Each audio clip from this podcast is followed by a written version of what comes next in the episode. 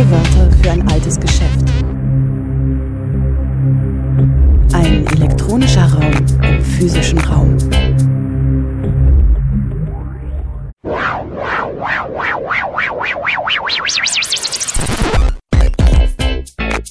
Playback. Herzlich willkommen zu O-Ton Playback bei Radio Dreieckland.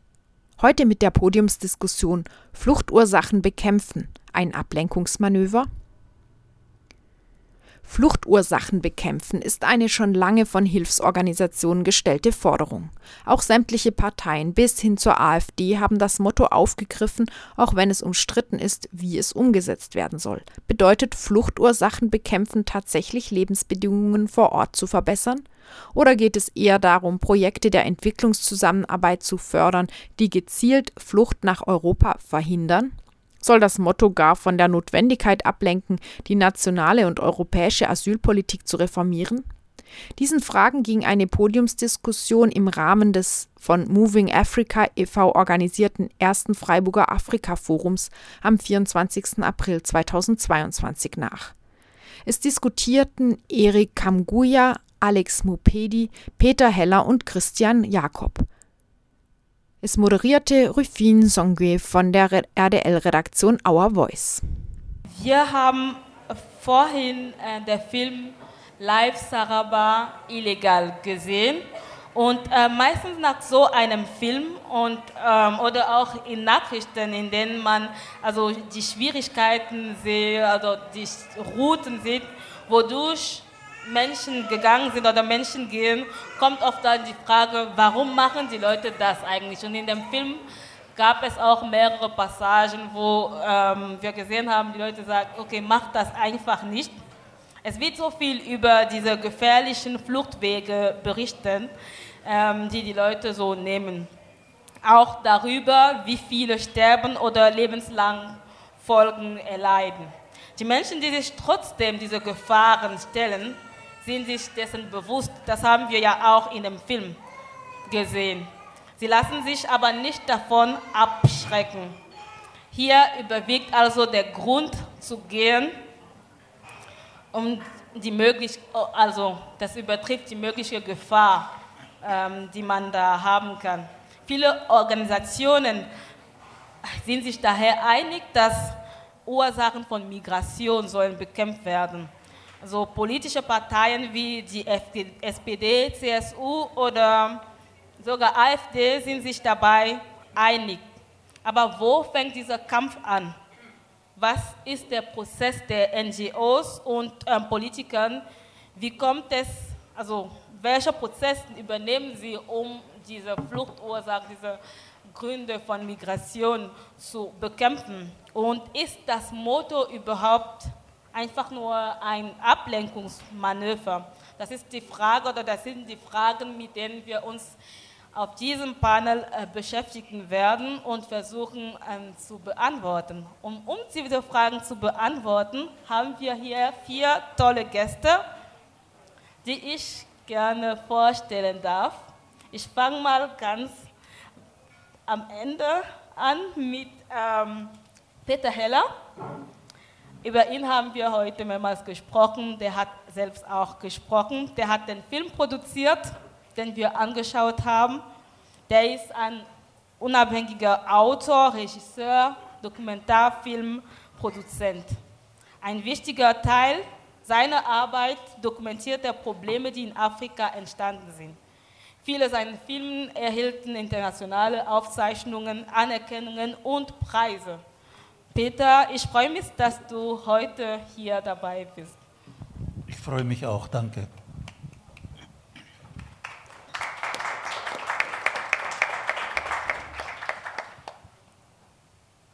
Neben ihm sitzt Alex Mopedi. Und Alex ist mein Kollege. Alex hat sein Master hier an der Universität Freiburg abgeschlossen und daraufhin eine Weiterbildung zum internationalen Projektmanager in der Entwicklungszusammenarbeit gemacht. Zu diesem Thema werden wir heute auch viel sprechen.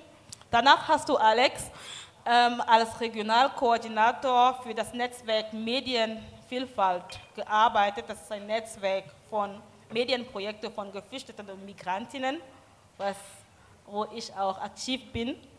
Seit letztes Jahr bist du aber interkultureller Promoter für den Regierungsbezirk Freiburg und aktives Mitglied von Fairburg e.V.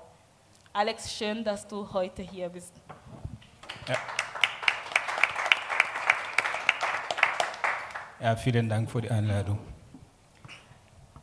Neben dir ähm, sitzt Erik Kamger. Erik, du bist gestern von Stuttgart hierher gekommen, nach Freiburg, aber du wohnst in Konstanz. Du bist 1998 von Kamerun nach Konstanz gegangen. Du hast da studiert und den Master Business Information Technologies abgeschlossen.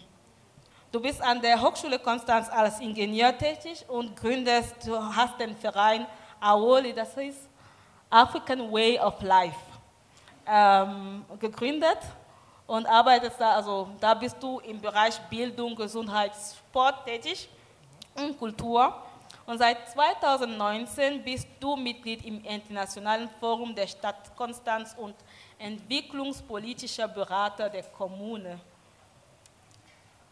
Erik, danke, dass du heute hier bist. Schönen guten Abend. Als letzter darf ich ähm, Christian Jakob vorstellen. Christa, du hattest den längsten Weg hierher. Du bist von Hamburg hierher gekommen, aber du wohnst in Berlin und arbeitest da bei der Taz. Du setzt dich seit Jahren intensiv mit Euro europäischer Asylpolitik und mit dem Ankommen von Geflüchteten auseinander. Du hast Bücher wie Diktator als Türsteher Europas, wie die EU ihre Grenzen nach Afrika verlagert oder die bleibende, wie Flüchtlinge Deutschland seit 20 Jahren verändern. Publiziert und warst Co-Autor von Europa macht dicht. Zuletzt hast du auch ähm, das Geschehen an der, an, im Grenzgebiet Polen-Belarus beobachtet und für die Tageszeitung auch dafür berichtet. Momentan beschäftigst du dich auch mit der EU-Verteilung von ukrainischen Geflüchteten. Ähm, Christian, ich finde es schön, dass du heute gekommen bist. Ja, vielen Dank. Und ich fange mal an mit einer Frage an dich, ähm, Christian. Du hast dich ja sehr viel mit diesem Thema auseinandergesetzt, mit dem Thema Fluchtursachen und ähm, ich wollte wissen, was versteht die EU konkret unter Fluchtursachenbekämpfung? Also der Begriff hat eine Bedeutungsverschiebung bekommen in den letzten sieben Jahren, kann man glaube ich sagen, ungefähr seit 2015, als die äh, große Zahl an Geflüchteten in Deutschland ankam über der, oder in Europa ankam über die Balkanroute. Da hat es eingesetzt, dieser Prozess, dass man äh, diesen Begriff äh, Fluchtursachenbekämpfung politisch neu besetzt hat, neu aufgeladen hat. Äh, sozusagen nach dem unmittelbaren Verständnis, wie das sozusagen jedem, der das Wort erstmal im Alltag hören würde, äh, geht es darum, sozusagen gegen die Ursachen vorzugehen, die Menschen dazu bringen, äh, ihre, ihre Heimat, ihr Herkunftsland zu verlassen. Das kann ein Krieg sein, das können schlechte wirtschaftliche Bedingungen sein, Hunger, das kann mittlerweile der Klimawandel sein, umweltbedingte Vertreibung, es kann Verfolgung religiöser Minderheiten sein, all diese Dinge. Und ähm, das ist sozusagen politisch ähm, aufgegriffen worden äh, und äh, sozusagen in, in, den Dienst genommen worden, dieser Begriff, um was anderes äh, voranzutreiben, nämlich Migrationsbekämpfung. Also man hat diesen Begriff äh, herangezogen, um das eigentliche politische Anliegen, das man hatte, nämlich dafür zu sorgen, dass Menschen, die nicht, mehr nach, die nicht nach Europa kommen dürfen, kommen sollen, weil sie keine Einreiseerlaubnis haben, das auch nicht tun und hat eine ganze, ein ganzes Panorama ein ganzes, einen ganzen Katalog von ähm, Maßnahmen ergriffen, konzipiert auf europäischer Ebene gegenüber den afrikanischen Ländern, die unter diesem Label, gegen das erstmal niemand was sagen kann, das positiv besetzt ist, fungieren, die aber tatsächlich darauf abzielen, Flucht, Mobilität und Migration zu unterbinden und zu, äh, die Möglichkeiten dafür zu untergraben. Danke, Christian. Ähm, wir werden heute konkreter über die Maßnahmen auch sprechen, die die EU da eingesetzt hat. Eine der Maßnahmen bei dieser Bekämpfung von Fluchtursachen sind ja entwicklungspolitische Projekte. Und Alex, du hast eine Weiterbildung zum internationalen Projektmanager in der Entwicklungszusammenarbeit Inwiefern trägt Entwicklungszusammenarbeit deiner Meinung nach zur Bekämpfung von Fluchtursachen? Ja, danke. Äh, ich glaube, zu diesem Thema äh, Entwicklungszusammenarbeit, ich glaube, es kommt verschiedene Sachen. Zum Beispiel, es, es gibt dieses Thema mit äh, Sustainable Development Goals, diese 17 Nachhaltigkeitsziele. Und da, ich glaube, Europa und, äh, oder Global Süd und Global Nord, die versuchen mal dieses Thema Flucht und, äh, oder Fluchtursache zu äh, kämpfen. Aber auch zum Thema Entwicklungszusammenarbeit oder, oder einfach äh, global Ver Verantwortung. Da müssen wir auch gucken, was ist eigentlich äh, Entwicklungszusammenarbeit? Wie können wir miteinander richtig arbeiten? Was bedeutet äh, Entwicklungszusammenarbeit in Global Süd und was bedeutet Global, äh, äh, Entwicklungszusammenarbeit in, in der Global äh, äh, Nord? Und auch vielleicht zum Thema Kooperation oder so zwischen Global Süd und Global Nord. Was und auch und auch vielleicht noch mal eine Frage: Was bedeutet eigentlich äh, Kooperation und was bedeutet auch die Partnerschaft? Zum Beispiel in Freiburg wissen wir, dass es gibt äh, verschiedene Partnerstädte in Freiburg. Da konnten wir auch fragen, warum hat Freiburg verschiedene Partnerstädte in anderen Ländern? Und warum hat vielleicht Freiburg keine Partnerstädte in, vielleicht in Afrika oder so? Ja, danke. Danke, Alex. Ähm, das Thema Partnerschaft Partnerschaft und Kooperation ist auch ein wichtiger Bestandteil auch dieser Diskussion heute. Ich gebe aber weiter zum Thema Entwicklungspolitik. Und ähm, Erik, du bist auch Experte dafür. Ähm, du hast auch den Verein Awoli, wie wir vorhin gesagt haben, African Way of Life gegründet, der sowohl in Deutschland als auch in Kamerun aktiv ist. Was bringt so ein Projekt konkret den Kamerunern und kann es dazu dienen, Fluchtursachen zu bekämpfen?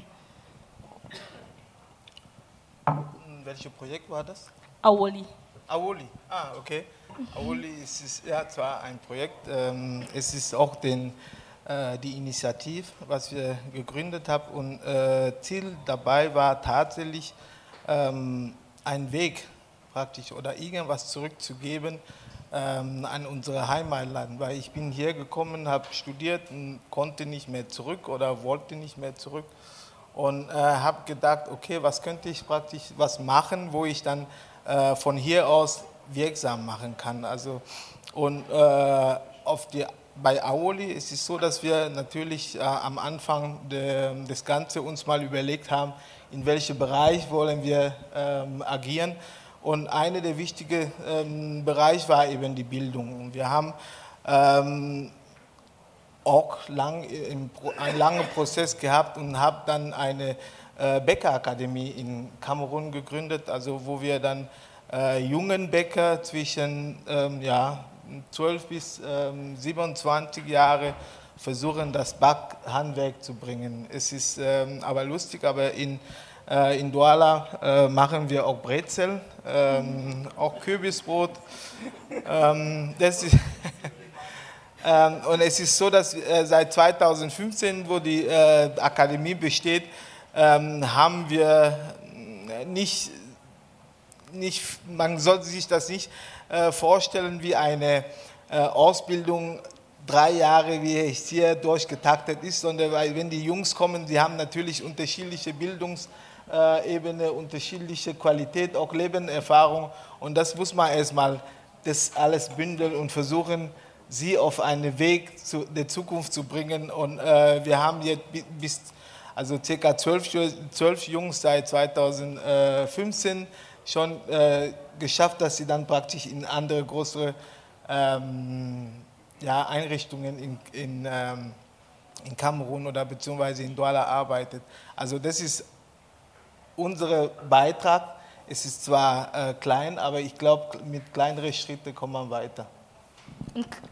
Kann so ein Projekt dazu dienen, Fluchtursachen zu bekämpfen? Also das ja, also ich denke, ähm, wenn wir die Möglichkeit und Perspektive an diese jungen Menschen auch äh, zeigen, also ich glaube, ähm, wir haben auch sehr gut in, im, im, Film gesehen, dass die Leute sich dahin äh, von Nyordio nicht gehen, weil sie äh,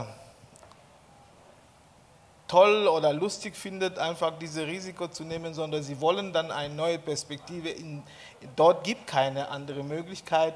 Ähm, und alles, was sie eben haben, es ist diese, diese Geschichte, diese Idee, okay, wenn du da bist, dann kommst du hier hin oder schickst du das Geld hier, dann baust man ein Haus und alles. Das ist praktisch eine, also Europa ist selber in seine Masche reingekommen durch diese ganze, also diese Ge Gehirnwasche, was, was schon früher stattfand. Ähm, das heißt, durch die Filme, durch die Medien, dass Europa gut ist und alles. Jetzt äh, sieht man ein bisschen, ähm, die, die, die, es, ist, es ist noch tiefgründig und äh, mhm. das ist einfach irgendwas, was nicht so leicht ähm, bekämpft sein wird, wie es jetzt ähm, weltweit passiert, wo man nur die Symptome bekämpft, aber nicht die richtige Ursache, wo man dann tatsächlich analysiert und versucht dann äh, aktiv dort äh, zu reagieren, sondern man versucht dann abzuschrecken, man versucht dann praktisch und man sieht ja, das hilft nicht. Ähm, ich kann mich noch an einen Satz von einer Flüchtling ähm, erinnern, Sie sagt, ob das Kind jetzt für, äh, wegen ähm, Bombe stirbt oder wegen Hunger. Die Hauptsache ist, oder halt die wichtige Botschaft ist, ist das Kind ist gestorben, mhm. nicht wegen was oder deswegen. Also das ist auch irgendwas, das man mhm. auch äh, ähm, ernst nehmen soll. Du hast jetzt gerade auch schon das, der Film angesprochen und vor allem dieser Punkt, dass die Leute trotzdem immer wieder versuchen zu gehen und auch nach dem Scheitern immer wieder diese Versuch machen. Und daher kommt mir direkt die Frage, ist es überhaupt möglich, Fluchtursachen zu bekämpfen? Peter, du hast diese Menschen begleitet. Wie ist dein Stand dazu? Was, also, was könnte sie davon abhalten? Das kam auch in dem Film. Ähm, nicht ja. zu reisen. Ja. Also ich habe auch keine klaren Antworten, aber zunächst mal muss man sich klar machen, dass die Binnenmigration in Afrika um ein Vielfaches größer ist als das nach Europa. Also das ist geradezu lächerlich. Die Angst der Europäer vor der schwarzen Gefahr, die da kommt, ja, das ist absurd. Und äh, natürlich die effizienteste Maßnahme, die ich bis jetzt in der Entwicklungspolitik erlebt habe, war der ehemalige Entwicklungsminister Niebel von der FDP, der anschließend direkt zu Rheinmetall ging. Und Rheinmetall ist der deutsche Rüstungskonzern, der auch eben in Tschad und Niger und so weiter am Bau von dieser ganzen Strategie beteiligt ist, wo auch mit Drohnen, Kontrolle der Fluchtwege und so weiter gearbeitet wird. Also die haben sich gleich den richtigen Mann geholt. Ich möchte aber auch was Positives sagen. Also eine Sache ist klar, diese Leute, die im Ausland sind und denen es nicht gut geht, wie unsere Jungs da in dem Film, die leisten einen höheren Beitrag an Entwicklungshilfe, und zwar sehr konkret, also auch numerisch, ja, wenn man das vergleicht, die Zahlen, als zum Beispiel die Europäische Union.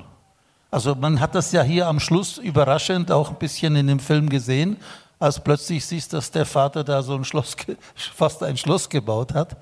Ja, nur mit den Überweisungen der Söhne. Und ich habe es erlebt, wie die selber sich das absparen, obwohl sie nur 30 Euro am Tag verdienen in Almeria und so weiter, in den Farmen, äh, dass sie von diesen 30 Euro dann immer noch was überweisen, ja, äh, weil, nur weil sie zusammenleben und zusammenhalten, können sie das machen, dass sie immer Geld nach Hause schicken. Und davon entsteht zu Hause wieder was. Vielleicht nicht die Rettung, aber zumindest Instandhaltung dieser Leute auf der Insel und der Zukunft auf, auf der Insel. Das ist eine Sache.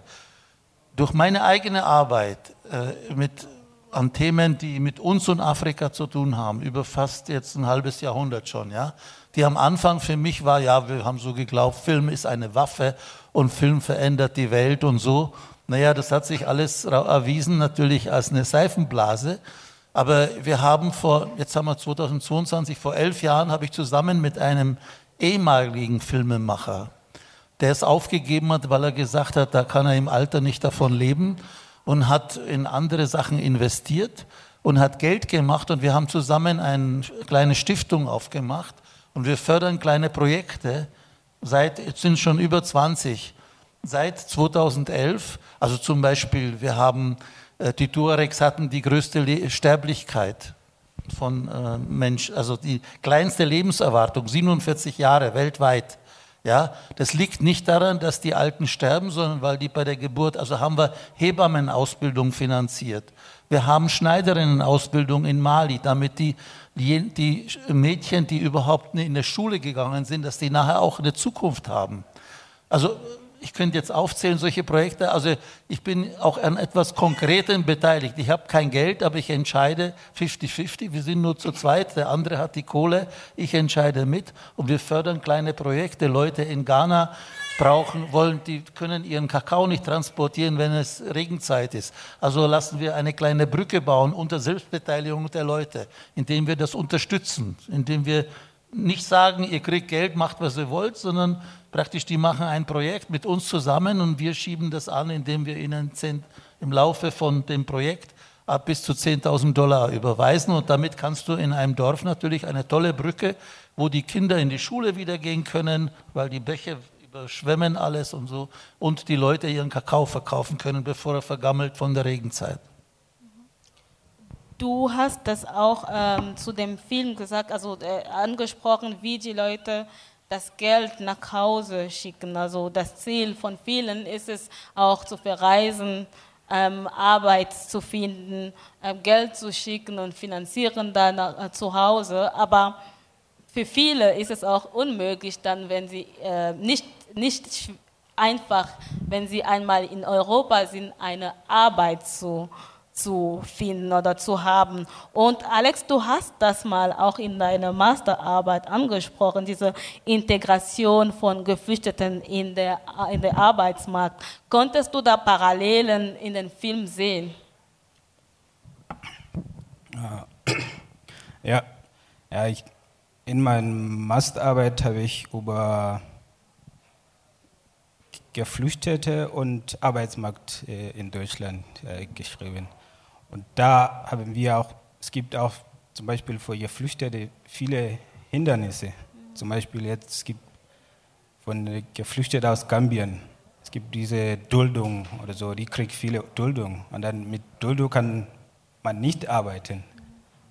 Kann man, und auch, es fehlt auch Perspektive. Wenn du hast eine Duldung, dann weiß, weiß man nicht, was soll ich jetzt machen. Soll ich jetzt einen Job finden oder soll ich jetzt einfach irgendwo arbeiten.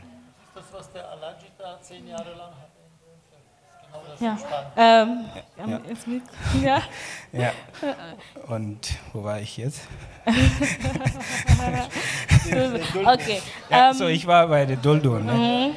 Und äh, jetzt habe ich vergessen. Ja, es, es gibt auch Duldung und dann, ich glaube auch, das System von Deutschland mhm. ist auch schwierig für, für viele mhm. Geflüchtete. Wenn, mhm du Duldung hast und vielleicht, weil ich habe auch in 2019 ein, in einem Forschungsprojekt gearbeitet mhm. und da haben wir auch in viele äh, Geflüchtete gefragt, was ist euer Problem hier in der Arbeitsmarkt und was fällt von eurer Seite. Mhm. Und dann, es kommt auch dieses Problem, dass die Lösung, wer, wer, wer trifft Entscheidungen in diesem Thema. Wir reden immer über Geflüchtete, nicht mit Geflüchtete. Das fällt auch von unserer Seite. Oder auch wenn wir reden über Kooperation in Global Süd.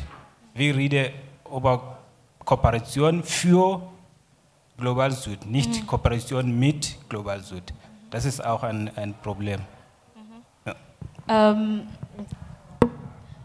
kommen wir mal bisschen zurück zu diesen Fluchtursachen bekämpfen. Das heißt, ähm, für die EU ja auch Grenzen zu schaffen, nicht nur in Europa, sondern auch innerhalb Afrikas und somit Abkommen mit afrikanischen Staatschefs zu machen. Darüber schreibst du, Christian, in deinem Buch Diktator als Türsteher Europa. Wie, die, wie macht die EU ihre Grenzen nach, also wie die EU ihre Grenzen nach Afrika verlagert? Kannst du vielleicht ein bisschen von diesem Abkommen erzählen? Ja, ich hatte es ja vorhin schon gesagt, das ist ein Prozess, der jetzt ungefähr sieben Jahre, vor ungefähr sieben Jahren eingesetzt hat. Die EU hat damals äh, eine große Kooperation äh, versucht zu initiieren mit einer Reihe von afrikanischen Staaten, vor allem mit denen, die äh, als Transitländer wichtig sind. Das sind zum Beispiel Niger, von dem schon die Rede war, das ist Sudan, das ist aber auch Senegal, von wo aus äh, Menschen in Booten auf die Kanarischen Inseln gehen, Marokko, Ägypten, also Schlüsselstaaten wurden ausgemacht, bei denen man äh, davon ausgegangen ist, wenn wir da intervenieren, dann können wir besonders effektiv und wirksam die Migrations- und Fluchtrouten unterbrechen. Und man hat ähm, im Grunde genommen die Entwicklungszusammenarbeit, die es vorher schon gegeben hat, neu ähm, strukturiert, hat neue Etats, ein, ein äh, Budget aufgebaut, um die Entwicklungszusammenarbeit in den Dienst der Migrationsabwehr zu stellen. Ich glaube, so kann man das ganz gut zusammenfassen. Es ist nicht ein Abkommen, das es mit einem Staatschef gibt, sondern es ist eine äh, Politik, die die äh, Außenpolitik, die, die Euro der Europäischen Union in den vergangenen Jahren sozusagen ganz maßgeblich äh, geprägt hat. Der Versuch in all diesen Ländern, die ich angesprochen hatte, ähm, Zugeständnisse bei der sozusagen Unterbindung irregulärer Mobilität, irregulärer Migration und Flucht zu, ähm, zu, her herbeizuführen. Das können ganz kleinteilige Dinge sein, zum Beispiel neue Grenzkontrollposten an Orten, wo es vorher keine gab. Das können biometrische Scanner sein an Flughäfen, an diesen Grenzkontrollposten. Es können biometrisch lesbare Pässe für diese Länder sein, an die man nicht so ohne weiteres kommt. Das können Gesetzesänderungen sein. Senegal zum Beispiel ist eins der Staaten, das äh, die irreguläre Ausreise unter Strafe gestellt hat. Wer da das Land verlässt, äh, um ohne Papiere nach äh, Spanien zu gehen, der kann bestraft werden. Das wird nicht so häufig angewandt, aber das Gesetz existiert. Das ist selber auch in Tunesien äh, der Fall. Das können auch äh, die Erlaubnis sein, dass europäische Grenzschützer in dem jeweiligen Land äh, selber vor Ort sind. Das ist im Senegal der Fall. Äh, die spanische Guardia Civil ist damit mit Schiffen vor Ort, um Boote in Richtung Kanarische Inseln abzu abzuwehren. Also es, ist eine, eine, eine, äh, ein, ganzes, äh, ein ganzes Maßnahmenbündel, das aber insgesamt dem Zweck, dem, demselben Zweck dient, nämlich die Menschen sollen gar nicht erst bis an die europäischen Küsten äh, vordringen können. Und damit die Leute gar nicht zu den europäischen Grenzen kommen, ähm, ist auch noch eine weitere Maßnahme, nämlich dass die Leute in den Nein, also in in anderen Ländern, Nachbarländern auch ähm, bleiben. Und dafür werden manche Länder auch finanziert, um als mögliche Migrationsziele zu werden. Ähm, wie stehst du zu dieser Methode? Das sind zwei unterschiedliche Dinge, die man auseinanderhalten muss. Das eine ist, dass Transitstaaten, durch die die Menschen ohnehin kommen, sozusagen als Zielland für Migration und als äh, außereuropäische Fluchtalternative aus, äh, ausgebaut werden. Das ist zum Beispiel bei Marokko der Fall. Die marokkanische Regierung hat sich da ein Stück darauf eingelassen, dass äh, auch Aufenthaltserlaubnisse an äh, Menschen, wie man im Film gesehen hat, teilweise äh, ausgestellt worden sind und denen auch eine Perspektive im Land geboten wird. Und in der Tat, die EU und vor allem Spanien hat dafür in diese Länder Geld gezahlt. Das ist ähnlich, wie man das mit der Türkei macht. Man versucht das auch mit, äh, mit Ägypten und mit Tunesien.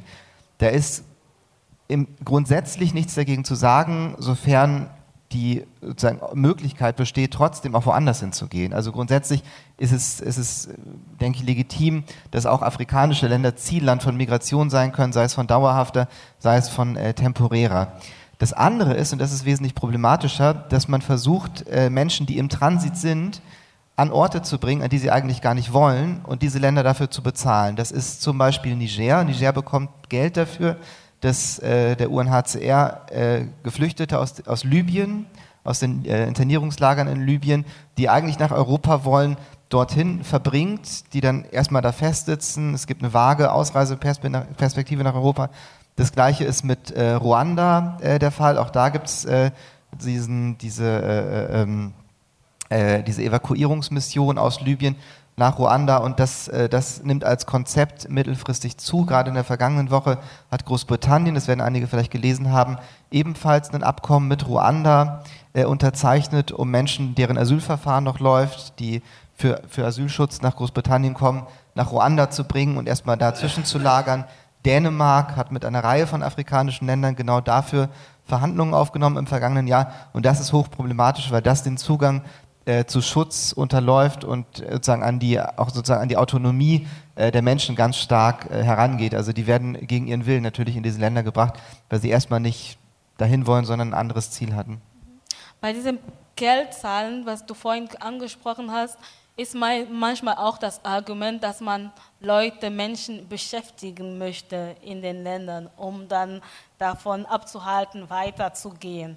Und Erik, du hast da auch vorhin angesprochen, dass du, also Aoli, wie ihr mit eurer Bäckereiakademie auch junge Menschen, also zwischen 15 und 19, 29 Jahre beschäftigt. Und ähm, ich habe aber einen Artikel gefunden, 2019 war das, wo ein Lehrling aus eurer Akademie sollte nach Deutschland kommen, um halt einen Austausch ähm, machen zu können und er hat kein Visum bekommen dafür. Und ähm, ihr habt dagegen geklagt. Kannst du vielleicht erzählen, ähm, darüber erzählen, was war so der Grund für das Ablehnen vom Visum und wie ist es ausgegangen dann letztendlich? Ähm, zunächst wollte ich mal kurze, ähm, ja, ein, oder meinen kurzen Einblick da in diesen Punkt mal geben. Mhm. Ähm, die Punkte, was der Christian zitiert hat, also wie man, wie die europäischen Staaten diese Flugbekämpfung äh, versucht zu lösen. Also man hat alle die Punkte zitiert und das war nicht irgendwas Konkrete, der an den Problematik äh, bearbeitet oder löst, sondern mehr Abwehrmaßnahmen. Man hat versucht, dann praktisch das Geld, was an sich für Flugbekämpfung ist, auch hier zu bezahlen. Also ich meine, neue Pässe, also meistens werden die nicht in den Heimatländern gemacht, sondern in Europa. Wenn das um, um äh, sonstige äh, Grenze aufbaut, das wird dann praktisch mit europäischem Metall dann oder wie auch immer äh, Firmen dahingelegt. Also die Maßnahmen werden, bringen gar nichts, aber es wird immer wieder so suggeriert, dass die Leute das nur auf für ähm, Freude macht. Ähm, und das ist an sich diese, diese ähm, ganze Problematik in dieser Thematik. Und ähm, Beispiel, was äh, zu deiner Frage zu den äh, Lehrlings äh, war so, dass ähm, wir wollten tatsächlich ähm, wir haben eine Akademie, wir wollten dann praktisch diese Ausland, ähm, diese Austausch äh, eben durchführen, dass endlich mal afrikanische Jungen nach Europa kommen und eben diese ähm, Austausch erleben, diese ähm, Wissenaustausch erleben und wieder zurück in unsere Akademie. Ähm, leider war die, äh, die Gründe vom Botschaft, ähm, ja, die Jungs sind nicht, ähm, nee, erste war, ähm, die, die, die Gründe sind nicht glaubhaft und zweite war, die Jungs sind nicht äh, in Kamerun verankert. Und dann äh, habe ich nachgefragt, ja, eine Botschaft angerufen und gefragt, was, was bedeutet das und wie, wie soll man das äh, verstehen? Und das, äh, und das hieß ja, dass die Gründe, das heißt, ähm, den Plan, was sie hier machen wollten. Wir, hat, wir haben äh, mit dem Bäckerinnum in Stuttgart ähm, eine Schreibe bekommen, dass sie die Jungs die Möglichkeit bei der Südbank 2000, ich glaube 2017 sollten sie dort eine ähm, Backspezialität aus Kamerun vorstellen. Ähm, wir hatten auch andere Kooperationspartner. In Konstanz hatten sie ähm, Probearbeit bei fünf Bäckerei. Ähm, und äh, der Bürgermeister von Konstanz hat zwei Briefe an die Botschaft geschrieben. Das wurde nicht mal berücksichtigt und nicht mal gelesen. Und dann schreiben sie, es ist nicht glaubhaft. Und der zweite Grund, dass die Jungs nicht verankert waren, war, ähm, okay, die, die, ähm, sie, haben, sie sind nicht verheiratet, wenn man so sagen darf. Das heißt, sie, sind, sie haben keine Frau, keine Kinder, der sie vielleicht mal zwingen wird, da irgendwie zurückzukommen. Und wir fanden Aoli diese Gründe so banal, dass wir gesagt haben, das lassen wir nicht einfach so stehen lassen. Und da haben wir die Bundesregierung verklagt. Ähm, und es war so, dass letztendlich sie haben dann ähm, erste Grund ab, äh, da gesagt, okay, wir hatten das praktisch äh, falsch gesehen. Tatsächlich hatten sie einen sauberen Plan. Der Bürgermeister hat praktisch was geschrieben, es ist alles okay. Ähm, aber die zweite Grund, Verankerung und so, ähm, das äh, lasst uns einfach diese Freiheit haben, dass wir praktisch Zweifel daran haben und daran können wir nicht praktisch äh, viel mehr achten. Aber es ist ähm, in dem ganzen Prozess so gelaufen, also Corona ist gekommen und dann äh, hieß es, okay, Sie müssen nochmal einen neuen Antrag stellen, damit man sehen kann, ob Sie dann praktisch das Visum bekommen. Aber durch Corona könnten wir natürlich keine neue Planung und alles machen und haben einfach gesagt, okay, das ist schon mal gut, dass Sie dann praktisch den ersten Punkt ähm, revidiert haben und wir werden mal sehen, wie das beim nächsten Mal reagiert. Aber ähm, das war uns praktisch wichtig, einen Aha-Effekt zu äh, generieren und zu sagen, nein, beim nächsten Mal schauen Sie zwei, dreimal drauf, weil ich meine, von Nord nach Süden gehen jeden, jeden, jeden Tag. Also Aoli selber, wir haben schon mehr als zehn junge Deutsche nach Kamerun geschickt. Und wir als Bäcker, wir, die Brezel, was wir in Kamerun machen, das sind ähm, Bäckermeister aus, äh, aus Deutschland, die, die jedes Mal dahin gehen. Für zwei Monate, drei Monate. Aber wieso nicht umgekehrt? Das ist völlig absurd. In diesem Fall habt ihr versucht, die Menschen, also diese Person, durch einen sicheren Weg nach Europa bringen, zu bringen. Und das ist gescheitert. Und Peter, du hast diese anderen Menschen in dem Film begleitet, die eher durch schwierige Wege gegangen sind, ähm, also gewählt haben. Haben sie es auch anders probiert? Ja, man kann das eigentlich ganz gut sehen bei den Filmen, bei der äh, Machart auch, ja. Also mein, mein Partner und Freund, mit dem ich zusammen den Film gemacht habe, der Sayusar, der auch der Erzähler und der Musiker in dem Film ist, der reist mit, der hat natürlich von mir eine Bürgschaftsverpflichtung mit Visa-Antrag und der konnte hin und her, mittlerweile hat er andere Leute dafür kenn, kennengelernt, der kann frei hin und her fliegen. Der bewegt sich so wie du oder ich. Ja? Also ich weiß jetzt nicht du, aber wie ich, nach Kamerun zurück oder so oder nach Senegal. Äh, die anderen beiden natürlich gar nicht. Wir haben es vermieden in diesem Film, die wirklich schreckliche Geschichte von den Versuchen vom Alaji, also von dem Älteren, ja, die Vorgeschichte zu erzählen. Die ging über zweieinhalb Jahre. Der war im, im Sudan gesteckt. Der wurde eingesperrt in Algerien. Die, die wurden beschossen vom Militär, in die Wüste gejagt und so weiter, zurück nach Mali. Ganz furchtbar. Das haben wir alle, sie wollten keinen Abenteuerfilm machen, haben wir weggelassen. Es genügt ja nur zu, zu erzählen, dieser Weg mit Bestechungen und so weiter, das ist eigentlich noch der bequemere. Und, und äh, während natürlich bestimmte Leute privilegiert sind, also wenn ich natürlich dem Sayu das ermögliche, und der hat mittlerweile auch die Beziehungen, er hat einen sehr berühmten, äh, sehr berühmten äh, Bruder, Felvin Sar, der durch Afrotopia und andere Projekte mittlerweile weltweit bekannt ist. Also die haben natürlich irgendwie ein Privileg. Das zählt nicht. Die normalen kleinen Leute, die müssen es etwa so machen, wie man da sieht. Ja. Ähm, eine wichtige Arbeit von Ihnen, von den Protagonisten, also Aufgabe, die Sie sich vorgenommen haben, war dann das Geld nach Hause zu schicken. Und viele sehen das als wichtiger Faktor ähm, die anderen vom Migrieren abzuhalten. Ja. Und so. Ist das überhaupt effizient? Das ist sehr effizient. Also es ist so, dass äh, ich habe erlebt, in Mali haben wir gefilmt und haben es dann aber nicht in einem Film, anderen Film verwendet, wo äh, zwei Leute, die in Europa waren, illegal, die gescheitert sind, die nach Jahren zurückgekommen sind und die werden vom ganzen Dorf verachtet. Und zwar hatte vorher das Dorf, das war noch dramatischer als in Senegal, da hatte das Dorf gesammelt, damit diese jungen Männer ausgeschickt werden zur Rettung des Dorfes sozusagen. Also die müssen als Könige zurückkommen und Geldbringer. Und weil die es nicht geschafft haben, ja, der eine hat sich umgebracht, der andere lebt, aber er wird vom Dorf nicht mehr angenommen und nur dass dadurch, dass sein Bruder einen einigermaßen Job, guten Job hat bei einem Staudammprojekt, lebt er bei dem Bruder. Aber ein junger Mann, der hat keine Zukunft, der ist erledigt, weil er aus Europa kam und kein Geld mitbrachte.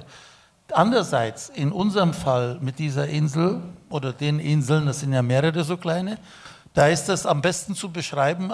Man sieht da kurz diese, diese Western Union Filiale.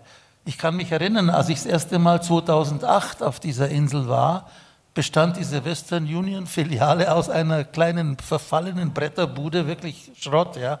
Da war ein Holztisch gestanden und draußen war ein schiefer Aufkleber mit dieser Western Union Schrift. Das war alles. Und dann, sieben, acht Jahre später, präsentieren sie dir hier, wir haben Fax, wir haben Satellitentelefon und all. Also allein weil Western Union daran verdient, sieht man schon, wie viel Geld da zurückfließt, dass das tatsächlich effizient ist. Ja? Also diese Flüchtlinge sind Entwicklungshelfer, so muss man das sehen. Mhm.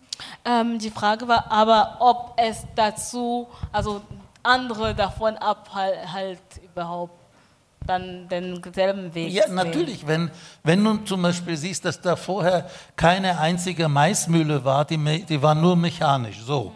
Und jetzt rattern abends in dem Dorf praktisch äh, Maismühlen und die Leute können selber das, was sie sich eigentlich gewünscht haben, immer mit ihren Mitteln dort überleben. Ja, dann hat das natürlich schon geholfen. Das hält natürlich bestimmte äh, jungen wieder ab, davon zu fliehen. Das Problem ist natürlich auch, dass das Spiel, das ist alles kompliziert, das ist auch in jedem afrikanischen, nicht nur Land, sondern Kultur anders, mit der Erbfolge und so weiter. Es ist, wenn Sie das jetzt am Beispiel Tirol nehmen, wir das am Beispiel Tirol, da muss der älteste Sohn oder Tochter übernimmt den Hof und muss die anderen auszahlen. Wenn es aber so, so ist wie in manchen Ländern Afrikas, dass das zwischen den ganzen Söhnen aufgeteilt wird, wird die Fläche zum Bearbeiten immer kleiner, die Chance immer kleiner, dass man überlebt. Das ist die lebende erstmal Stadtflucht und dann wahrscheinlich Migration ins Ausland. Wenn man natürlich solche Sachen bekämpfen kann und Chancen findet, die, das Überleben, die Leute wollen gar nicht unbedingt nach Europa. Die würden gerne, so wie wir, nach Afrika als Touristen, ja, das schon, und ein paar schöne Sachen mitbringen. Ne? Ähm, mit der Frage gehe ich mal ein bisschen weiter. Zu der Frage, kann, also ist überhaupt also allgemein Armutsbekämpfung eine mögliche Lösung gegen Migration? Also Christian, was meinst du dazu?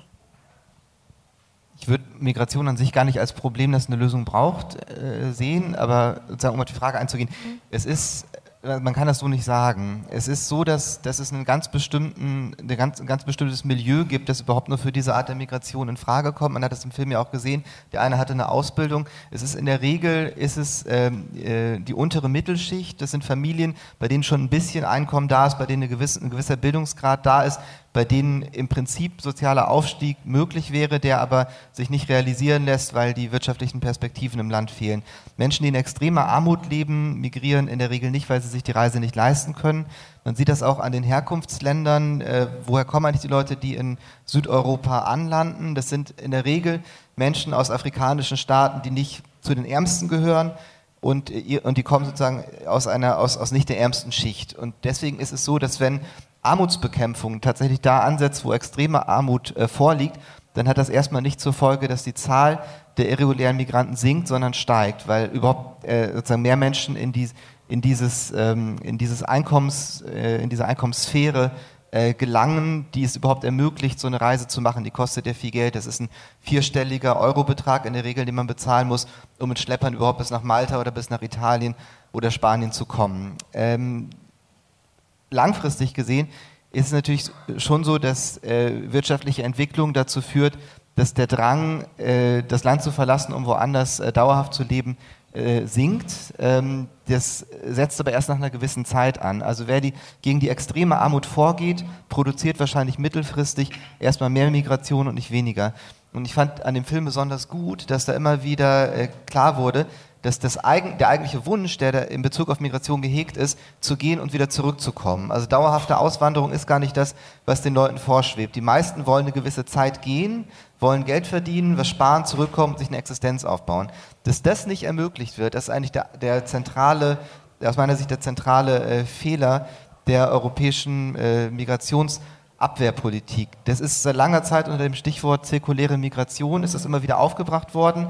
Äh, das Thema. Es gibt aber bis jetzt de facto keine Programme dafür. Man kann ähm, es gibt solche Visa nicht. Es gibt so gut wie keine legalen Möglichkeiten, für einige Jahre für eine Ausbildung herzukommen und danach wieder äh, zurückzugehen. Und insofern, ähm, Armutsbekämpfung ist äh, für sich genommen keine Lösung für Migration, weil sozusagen der, die Motivation eine ist, die, denke ich, über, die, über alle Staaten hinweg existiert. Auch innerhalb der EU wird migriert, obwohl es hier in dem Sinne keine, äh, keine große Armut gibt. Und äh, dagegen ist an sich erstmal nichts, nichts zu sagen und dagegen muss man auch nicht vorgehen. Aber die soziale Situation, aus der heraus die irreguläre Migration äh, in der Regel stattfindet und abläuft, ähm, die ist natürlich ein großes Problem. Der wird man mit mehr Entwicklungshilfe wahrscheinlich erstmal nicht beikommen, sondern muss, muss sich darauf einstellen, dass es, dass es die, das Bedürfnis danach auch auf äh, längere Zeit hin geben wird. Ich mache mal einen Sprung zurück auf ein Thema, das du vorhin angesprochen hast, ähm, Alex. Das war Partnerschaften und ähm, Kooperationen. Das, die haben oft das Ziel ähm, Entwicklungszusammenarbeit. Was, ähm, wie sieht so eine Partnerschaft, also globale Partnerschaft aus? Wie soll es überhaupt laufen? Ja, äh, ich glaube, erstmal müssen wir sagen, dass diese Partnerschaft, die sind viel eurozentrisch oder so. Und, die, und auch vielleicht müssen wir weggehen von dieser Idee, dass in Global Süd gibt Probleme und äh, in Global Nord es gibt äh, Lösung, Lösungen. Und dann auch vielleicht zum Thema äh, Partnerschaft wie muss die Partnerschaft zum, zum Beispiel mit zum Augenhöhe, das ist auch äh, eine richtige Sache in, in, in, Partnerschaft. Und auch zum dieses Thema äh, Fluchtursache bekämpfen. Da müssen wir auch gucken, wer kommt mit äh, äh, Lösungen. Die kommen aus Europa oder Europa macht diese, es gibt eine Partnerschaft mit diesen Ländern in der Global Süd. Und auch, vielleicht gibt auch, es gibt auch hier in, in, in Freiburg oder, oder in, in, Deutschland viele Migrantenorganisationen. Da konnten wir auch äh, viele Partnerschaften machen. Zum Beispiel hier in Freiburg, es gibt einen Verein, Kapor, die arbeitet auch viel mit äh, Migranten, äh, Geflüchteten von äh, ja, mit, mit, äh, Geflüchteten in Freiburg. Und da konnten wir auch diese Partnerschaft machen zwischen Migrantenorganisationen und auch vielleicht viele äh, äh, Länder in der Global Süd. Und zum Beispiel jetzt mit, äh, ich, ich sage etwas mit GEZ, ich schicke viele Leute nach, nach, äh, viele Leute nach äh, Global Süd. Aber wenn ich, ich wollte vielleicht nach äh, Südamerika oder nach Afrika gehen, steht normalerweise, du brauchst einen europäischen äh, äh, Pass und ich habe keinen europäischen Pass. Und dann ich kann nicht nach Südamerika oder nach äh, Afrika gehen. Das, das ist auch das Problem mit dieser Partnerschaft, dass die sind eurozentrisch. Mhm. Ja. Ich komme mit der ungefähr selben Fragen zu, dich, äh, zu dir, ähm, ähm, Erik. Globale Partnerschaft, wie sollte es laufen? Ähm, wie sollte es laufen? Ja, aus Augenhöhe. Aber ähm, es ist immer so, dass ähm, wir haben super schöne Werkzeuge. Also ich meine, die Vereinigten Nationen haben eben die 17 ähm, Nachhaltigkeitsziele verabschieden 2015, wo auch ähm, sehr schön beschrieben, ähm, wie man praktisch, äh, ja, so die Themen sind da auch sehr vielfältig, also praktisch vom Armut, äh, Reichtum, nachhaltiger Konsum und äh, äh eine der 17. oder der Ziele ist, ist eben diese globale Partnerschaft, weil man natürlich auch durch diese globale Partnerschaft ähm, die Möglichkeit gesehen hat, praktisch Impulsen äh, auf beide Seiten zu generieren. Ähm, und es ist so, dass, dass diese äh, Nachhaltigkeitsziele auch äh, für alle ähm, oder alle Länder dann praktisch ähm, gelten. Ähm, und in Deutschland hat man dann praktisch vom Bundesland bis zu den jeweiligen Kommune auch runtergebrochen. Also das heißt, jede, jede Kommune, die sich natürlich ähm, für Entwicklungspolitik interessiert, hat eben diese, ähm, eben diese Agenda 2030 dann für sich versucht zu interpretieren, um eben dieses Thema auch Nachhaltigkeit zu ähm, erarbeiten. Und es ist so, dass das so einen ähm, ähm, ja, so eine ähm, Kooperation oder ähm, diese Städtepartnerschaft, ähm, das ist unterschiedlich. Also es kann praktisch ähm, auch eine Klimapartnerschaft sein, es kann praktisch eine Schulepartnerschaft sein, es kann auch äh, eine ähm, ja, Firmenpartnerschaft sein. Das sind unterschiedliche Partnerschaften. Aber wichtig ist, ist, dass man praktisch zwei Leute zusammenkommen und versuchen praktisch ein ähm, Thema dann besser zu machen. Und es ist auch im Sinne von alle diese Länder, dass dieser Weg auch zu einer globalen Lösung äh, führen kann. Mhm. Ähm, Christian, was wäre deiner Meinung nach so eine effiziente Migrationspolitik?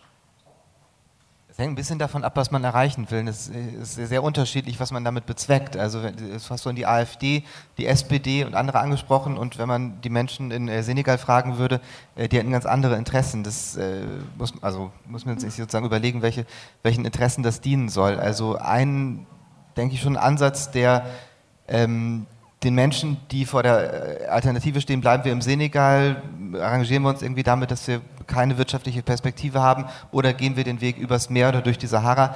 Da wären zirkuläre Migrationsprogramme, glaube ich, schon ein wichtiger Schritt, die auch für äh, Geringqualifizierte äh, zugänglich sind. Das ist ja so, dass äh, wer erstmal an der Universität gewesen ist, der hat ja die, durchaus die Möglichkeit, mit Einschränkungen unter Bedingungen, aber nach Europa zum Studieren zu kommen, äh, wer einen Universitätsabschluss hat, kann sozusagen in bestimmten Bereichen auch ein, Visum bekommen. Das ist nicht die Masse, das Gros hat eine solche Ausbildung nicht und für den kommen diese hochqualifizierten Programme nicht in Frage.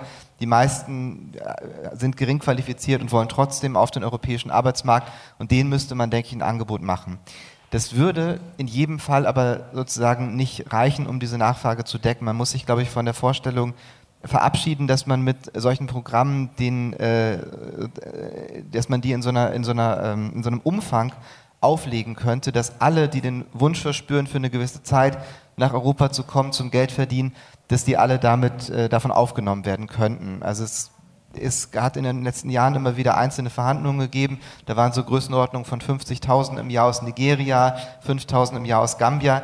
Die Rede, das wäre das wäre vollkommen richtig, das zu tun. Das würde den Druck rausnehmen. Das würde in vielen, vielen einzelnen Fällen äh, schlimme Schicksale ähm, ersparen. Aber es würde nicht dazu führen, dass wir dieses Phänomen, die Menschen gehen auf irregulären Wegen übers Meer durch die Wüste und kommen da zu Tode, das würde das nicht äh, aufheben. Also eine äh, Migrationspolitik könnte sicherlich den, den ähm, den, den, den, den, den, den Druck insgesamt in diesem Bereich ein Stück weit rausnehmen, aber man wird nicht äh, daran vorbeikommen, auch den Bereich Flucht äh, in den Blick zu nehmen. Also viele Menschen, die äh, nach Europa kommen, kommen nicht aus wirtschaftlicher Migration, um, um, wirtschaftlich zu migrieren, um Arbeit zu suchen, sondern aus genuinen Fluchtursachen, also in der Regel äh, Krieg, Diktatur oder auch Klimawandel mittlerweile. Und für die muss man parallel äh, Zugangswege äh, öffnen, sonst wird sich an dieser Situation nichts ändern. Das ist keine ökonomische Frage, sondern eine, eine, eine politische und auch eine, eine moralische, ein moralisches äh, Gebot, äh,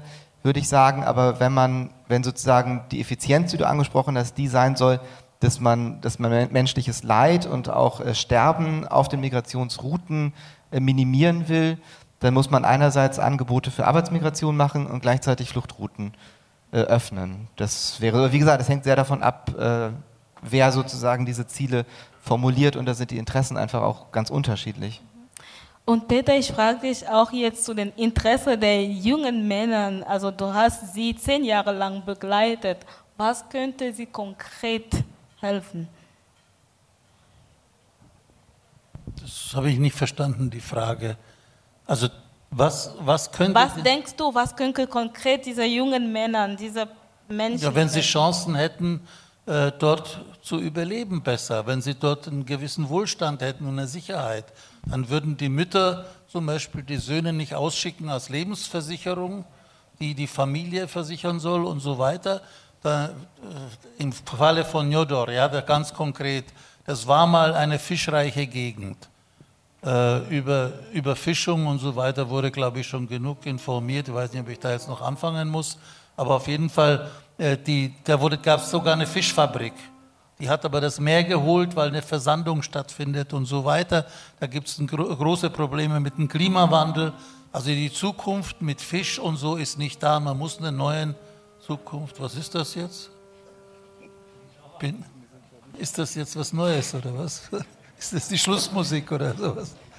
Ja, also einfach, man muss Möglichkeiten schaffen. Es waren schon Möglichkeiten da. Es ging den Leuten schon mal besser. Es gab weniger Fluchtgründe. Es ist ja sowieso so, wie vorhin gesagt wurde, nicht, es sind überhaupt nicht die Ärmsten. Die Ärmsten kommen gar nicht auf diese Chance und Gedanken. Also das, das gab einen kleinen, bescheidene Chance, früher dort zu überleben und zu bleiben. Und aus, weil es das geschmälert hat, kam es überhaupt zu dieser Lust auf Flucht. Ja. Genau. Also, wobei Flucht, wie gesagt, sie wollen alle zurück. Sie wollen zurückkommen als Könige und Heroes. Mhm. Wenn das beim Alaji nicht geklappt hat, naja, eine Frau, die seit über zehn Jahren auf der Insel ist, äh, eine junge Frau, äh, die denkt auch wahrscheinlich, was treibt denn der da in Europa und sucht sich einen anderen. Das sind ganz persönliche Geschichten dann auch noch dabei. Und der der wird natürlich jetzt nur noch seine Insel unterstützen, aber nicht mehr dort leben können. Danke. Das war tatsächlich auch die Schlussmusik. In Oton Playback bei Radio Dreieckland hörtet ihr Fluchtursachen bekämpfen. Ein Ablenkungsmanöver? Eine Podiumsdiskussion im Rahmen des ersten Freiburger Afrika-Forums am 24. April 2022 im Jazzhaus Freiburg. Es diskutierten Erik Kamguya, Alex Mupedi, Peter Heller und Christian Jakob. Und die Moderatorin war Rufin Songue von der RDL-Redaktion Our Voice.